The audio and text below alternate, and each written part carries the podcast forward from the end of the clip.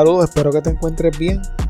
En lo que va de año, al menos 14 mujeres han sido asesinadas por sus parejas o exparejas. El problema de la violencia doméstica en Puerto Rico ha estado en nuestra sociedad por décadas y al parecer cada día empeora. En el episodio de hoy te hablo de un caso bien particular. Se trata de dos crímenes prácticamente idénticos cometidos por el mismo individuo pero con 16 años de diferencia. Antes de comenzar con los detalles del episodio de hoy, te dejo con algunos anuncios y ofertas de nuestros auspiciadores. Este episodio es traído a ustedes por libros787.com. Ordena tus libros favoritos escritos por autores puertorriqueños desde la comodidad de tu casa. Utiliza el código promocional CrimePodPR para que recibas envío gratuito en tu primera compra. Envíos a todas partes de Puerto Rico y Estados Unidos. Este episodio también es traído a ustedes por Jabonera Don Gato. Los jabones Don Gato son hechos a mano, sin químicos dañinos ni detergentes. Son elaborados con aceites naturales, esenciales y aromáticos seguros para la piel. Pruébalos y siente la diferencia. Visítalos en jaboneradongato.com y utiliza el código CrimePod para obtener un 10% de descuento en tu compra. Una buena investigación puede ser la diferencia para probar un caso más allá de dudas razonables. Si necesitas alguno de los siguientes servicios, todo tipo de investigación, análisis y reconstrucción forense, investigación criminal para defensa legal, extracción y análisis forense de celulares y computadoras, pruebas de polígrafo, toma y análisis de huellas dactilares, artista gráfico forense, investigaciones privadas dentro y fuera de Puerto Rico, análisis forense de documentos y firmas. Puedes llamar a Fernando Fernández, investigador privado y forense con más de 17 años de experiencia a nivel local e internacional al 787-276-5619 o visítalo en fernandofernandezpi.com. Si de casualidad estás cerca del área de Los Ángeles en California o estás planificando unas vacaciones para esa ciudad, tengo una recomendación para ti. Uno de nuestros Patreons tiene un Airbnb que es espectacular. Tienen que verlo. Lo mejor de todo es que los dueños de este lugar tan espectacular son puertorriqueños. Si mencionas a CrimePod, te dan un 10% de descuento en tu tarifa diaria. El enlace para que veas el lugar estará disponible en las notas de este episodio o me pueden escribir para más detalles. Los servicios psicológicos Emanuel y Rodríguez ofrecen terapia psicológica individual en modalidad virtual. Estos servicios están disponibles para todo tipo de población adulta en horarios diurnos y nocturnos los 7 días de la semana en inglés y en español. Para más información pueden enviar un mensaje al 939-649-1826. Pueden contactarlos en Facebook en la página Servicios Psicológicos Emanuel y Rodríguez o escribirles un correo electrónico a gmail.com PSCI Emanueli con doble M y doble L Rodríguez arroba gmail.com. ¿Estás buscando información sobre carros híbridos o eléctricos de la línea BMW? Roberto Cummings de Autogermana BMW puede ayudarte. Comunícate con él al 787-981-5380 para que obtengas la mejor oferta.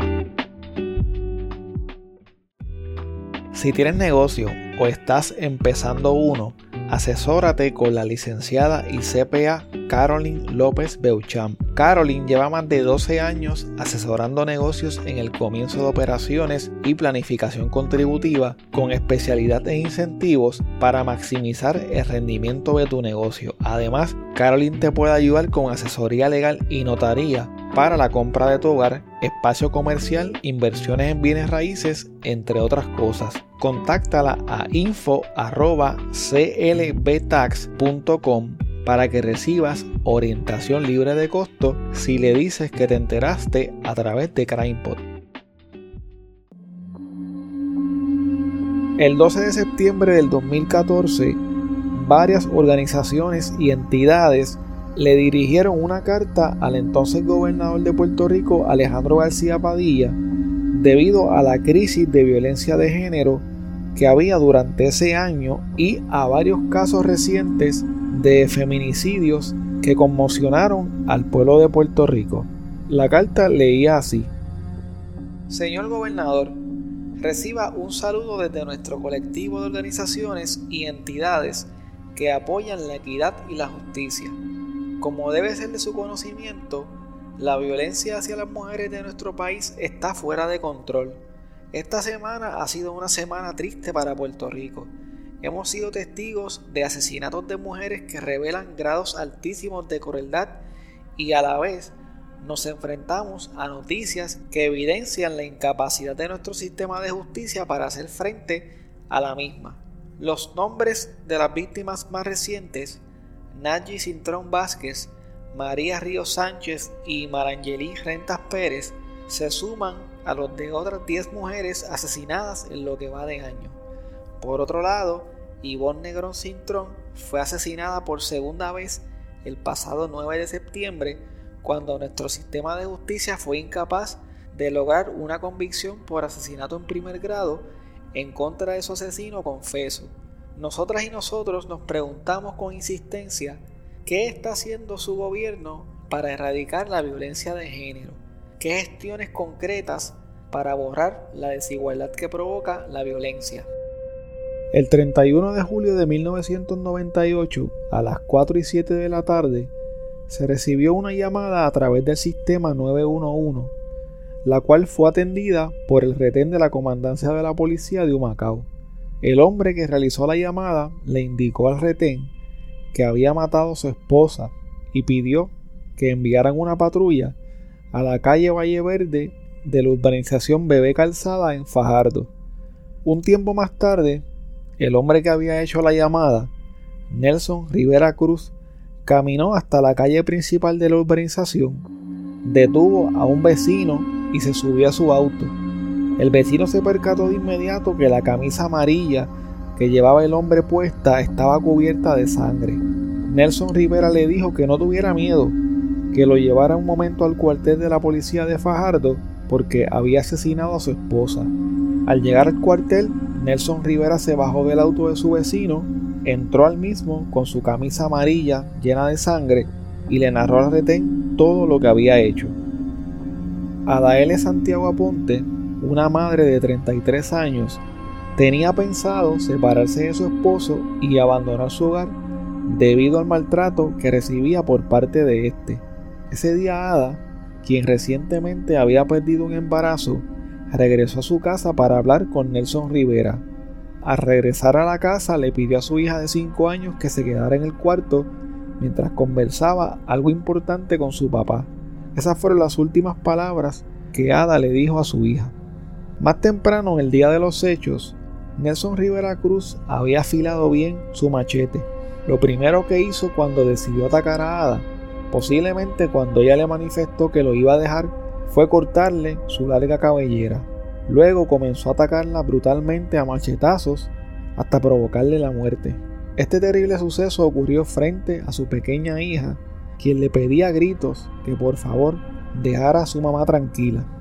En una entrevista que le dio la hija de Nelson ideada a primera hora en el 2014, cuando tenía ya 21 años, la joven cuenta cómo agarró a su papá por la camisa y le suplicó que no matara a su mamá.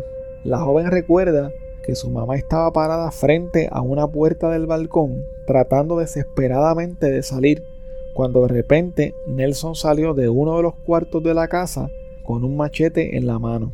Acto seguido, Nelson comenzó a correrla por toda la casa. Cuando parecía que Ada iba a escapar el ataque, tuvo dificultades para abrir la cerradura de la puerta y en ese momento Nelson comenzó su mortal ataque. El ataque que presenció la niña fue tan salvaje que aún después de que su mamá ya estaba muerta, Nelson siguió dándole machetazos. En un momento dado, cuando Nelson vio que su hija estaba detrás de él, la cogió al hombro y la tiró en su cuarto. Entonces Nelson agarró el teléfono, llamó al 911 y dijo, acabo de matar a mi esposa. Luego de esto, tiró el teléfono al suelo y se fue de la casa dejando sola a su niña y al cadáver ensangrentado de Ada Santiago. Después de entregarse en el cuartel de la policía de Fajardo, Nelson Rivera fue acusado de asesinato en primer grado y ley de armas. Sin embargo, su defensa logró un acuerdo con la fiscalía para que éste se declarara culpable, por lo que fue sentenciado, pero por el delito de asesinato en segundo grado. Nelson Rivera Cruz fue condenado a 30 años de prisión, pero gracias a las bonificaciones que recibió en la cárcel, su pena se redujo a 14 años. Desde el 2006, cuando apenas llevaba unos 8 años en la cárcel, Nelson Rivera era elegible para solicitar la libertad bajo palabra. Todos los años, la madre de Ada Santiago recibía una carta de la Junta de Libertad bajo palabra para saber si estaba de acuerdo en que el asesino de su hija fuera liberado. A todas estas cartas, ella contestaba con un rotundo no. Pero la madre de Ada Santiago falleció en el 2012. Varios meses después, a Nelson Rivera Cruz le fue concedida la libertad bajo palabra. Según la versión del Departamento de Corrección y Rehabilitación de Puerto Rico, todos los años la Junta de Libertad bajo palabra había denegado las solicitudes hechas por Nelson Rivera y finalmente se la concedió cuando solo faltaba un año para que éste cumpliera su condena. Un portavoz del Departamento de Corrección indicó que Nelson Rivera no cumplió lo que le quedaba de su condena en la libre comunidad, sino que estuvo en un programa de rehabilitación sin derecho a salidas. En el 2000, Nelson aprobó un programa del Departamento de Corrección para Criminales Violentos llamado Aprendiendo a Vivir sin Violencia. Además, fue evaluado psicológicamente en el 2008 y en el 2011. Luego de estas evaluaciones, Nelson Rivera recibió una recomendación positiva de parte de la Administración del Departamento de Corrección. Finalmente, luego de cumplir con todos los requisitos del programa y de pasar todas las pruebas psicológicas, Nelson quedó en libertad el 14 de marzo del 2013. Un tiempo después, Nelson comenzó a trabajar como empleado de mantenimiento en el Hospital Menonita de Caguas. Entonces conoció a Nadji Cintrón Vázquez, una mujer de 42 años con la que entabló una relación sentimental. En ese entonces Nelson tenía 52 años. El 10 de septiembre del 2014, a eso de las 7 y 34 de la noche, un hombre llamó al sistema de emergencias 911. Se identificó por su nombre, Nelson Rivera Cruz, y le dijo al operador que había matado a su pareja. Entonces procedió a dictarle al operador la dirección del apartamento en donde había ocurrido la tragedia. Debido a que la dirección que había dado el hombre no fue precisa, las autoridades no lograron llegar al lugar hasta después de las 10 de la noche. Esta vez el crimen ocurrió en un apartamento en donde vivía alquilado Nelson Rivera Cruz hacía poco más de un año, en la urbanización Villa Turabo de Caguas. Algunos reportes indican que Naji Cintrón, quien tenía una hija de 13 años, visitaba a Nelson en su apartamento pero no convivía con él. Según algunos vecinos, las peleas entre la pareja era algo normal y por esa razón los vecinos ya se habían acostumbrado y no le daban mucha importancia al asunto. Por esa misma razón, la noche del 10 de septiembre del 2014, cuando los vecinos de Villa Turabo escucharon los gritos de Naji, pensaron que se trataba de otra pelea más.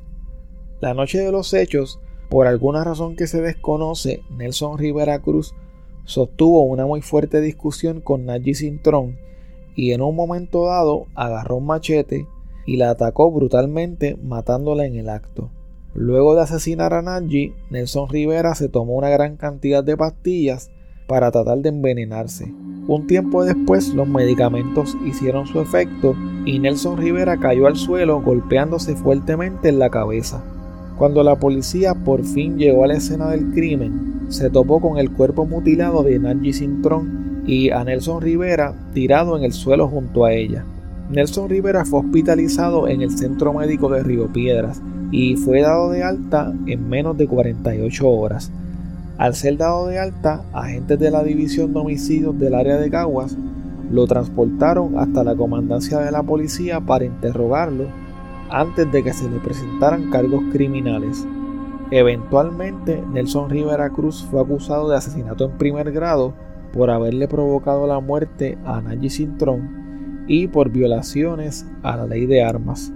La jueza Alfrida Tomay del Tribunal de Caguas encontró causa para su arresto y le impuso una fianza de 2 millones de dólares sin derecho al 10%, por lo que fue fichado esa misma noche e ingresado en el complejo correccional de Bayamón.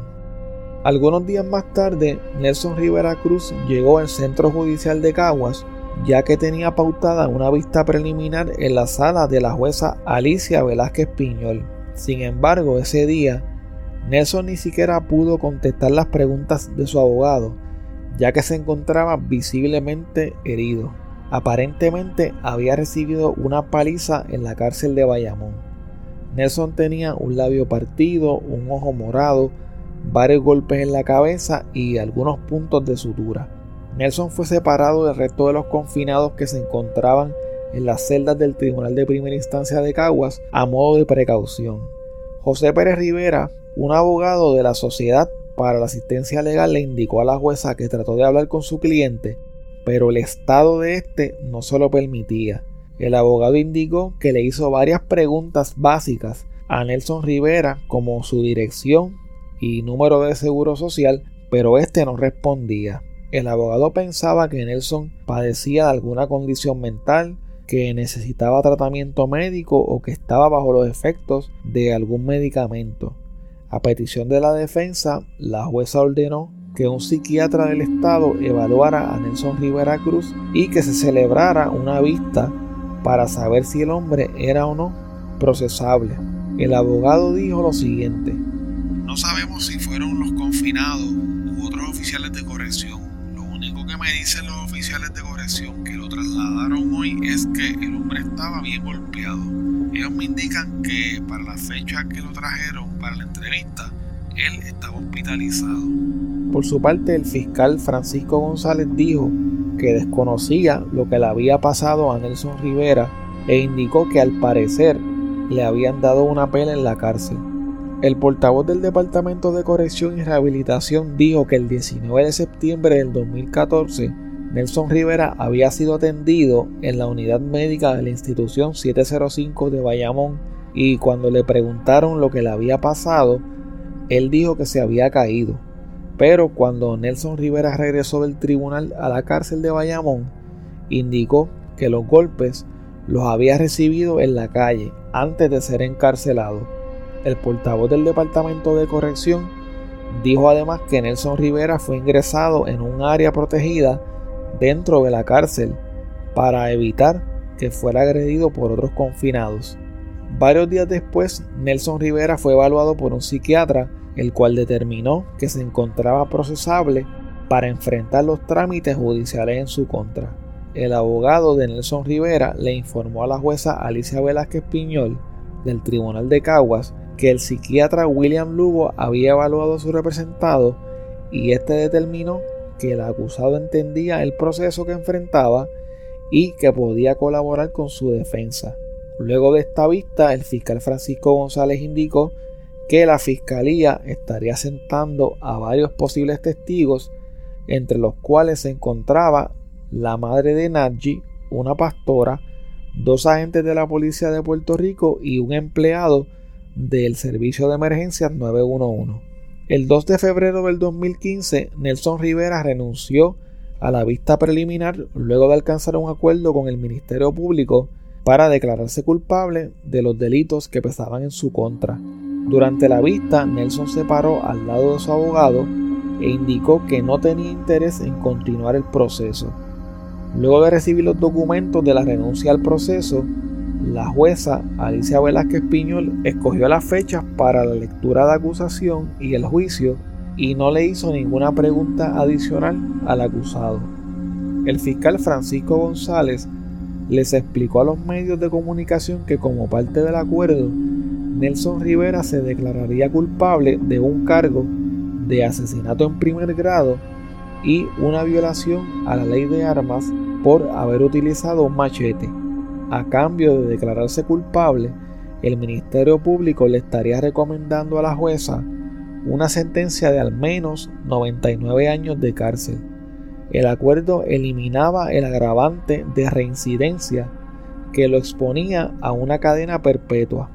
El acuerdo le permitiría a Nelson Rivera solicitar nuevamente la libertad bajo palabra luego de cumplir 35 años de cárcel. Según el abogado de Nelson Rivera, este le dijo que estaba arrepentido y se declaró culpable porque quería cumplir por lo que había hecho. El 18 de febrero del 2015, Nelson Rivera Cruz fue sentenciado a 104 años de cárcel por el juez Jorge Díaz Reverón, 99 años por asesinato en primer grado y 5 años por ley de armas.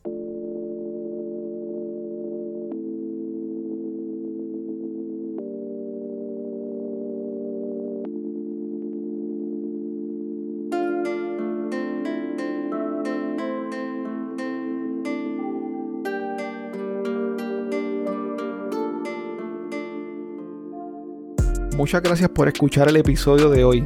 Quiero invitarte a que te unas a mi Patreon visitando patreon.com diagonal crimepodpr. Así puedes apoyar este proyecto independiente y tener acceso a contenido exclusivo que utilizo para investigar los casos. Tu colaboración permite que este proyecto pueda seguir semana tras semana reseñando temas como los que acabas de escuchar en el día de hoy.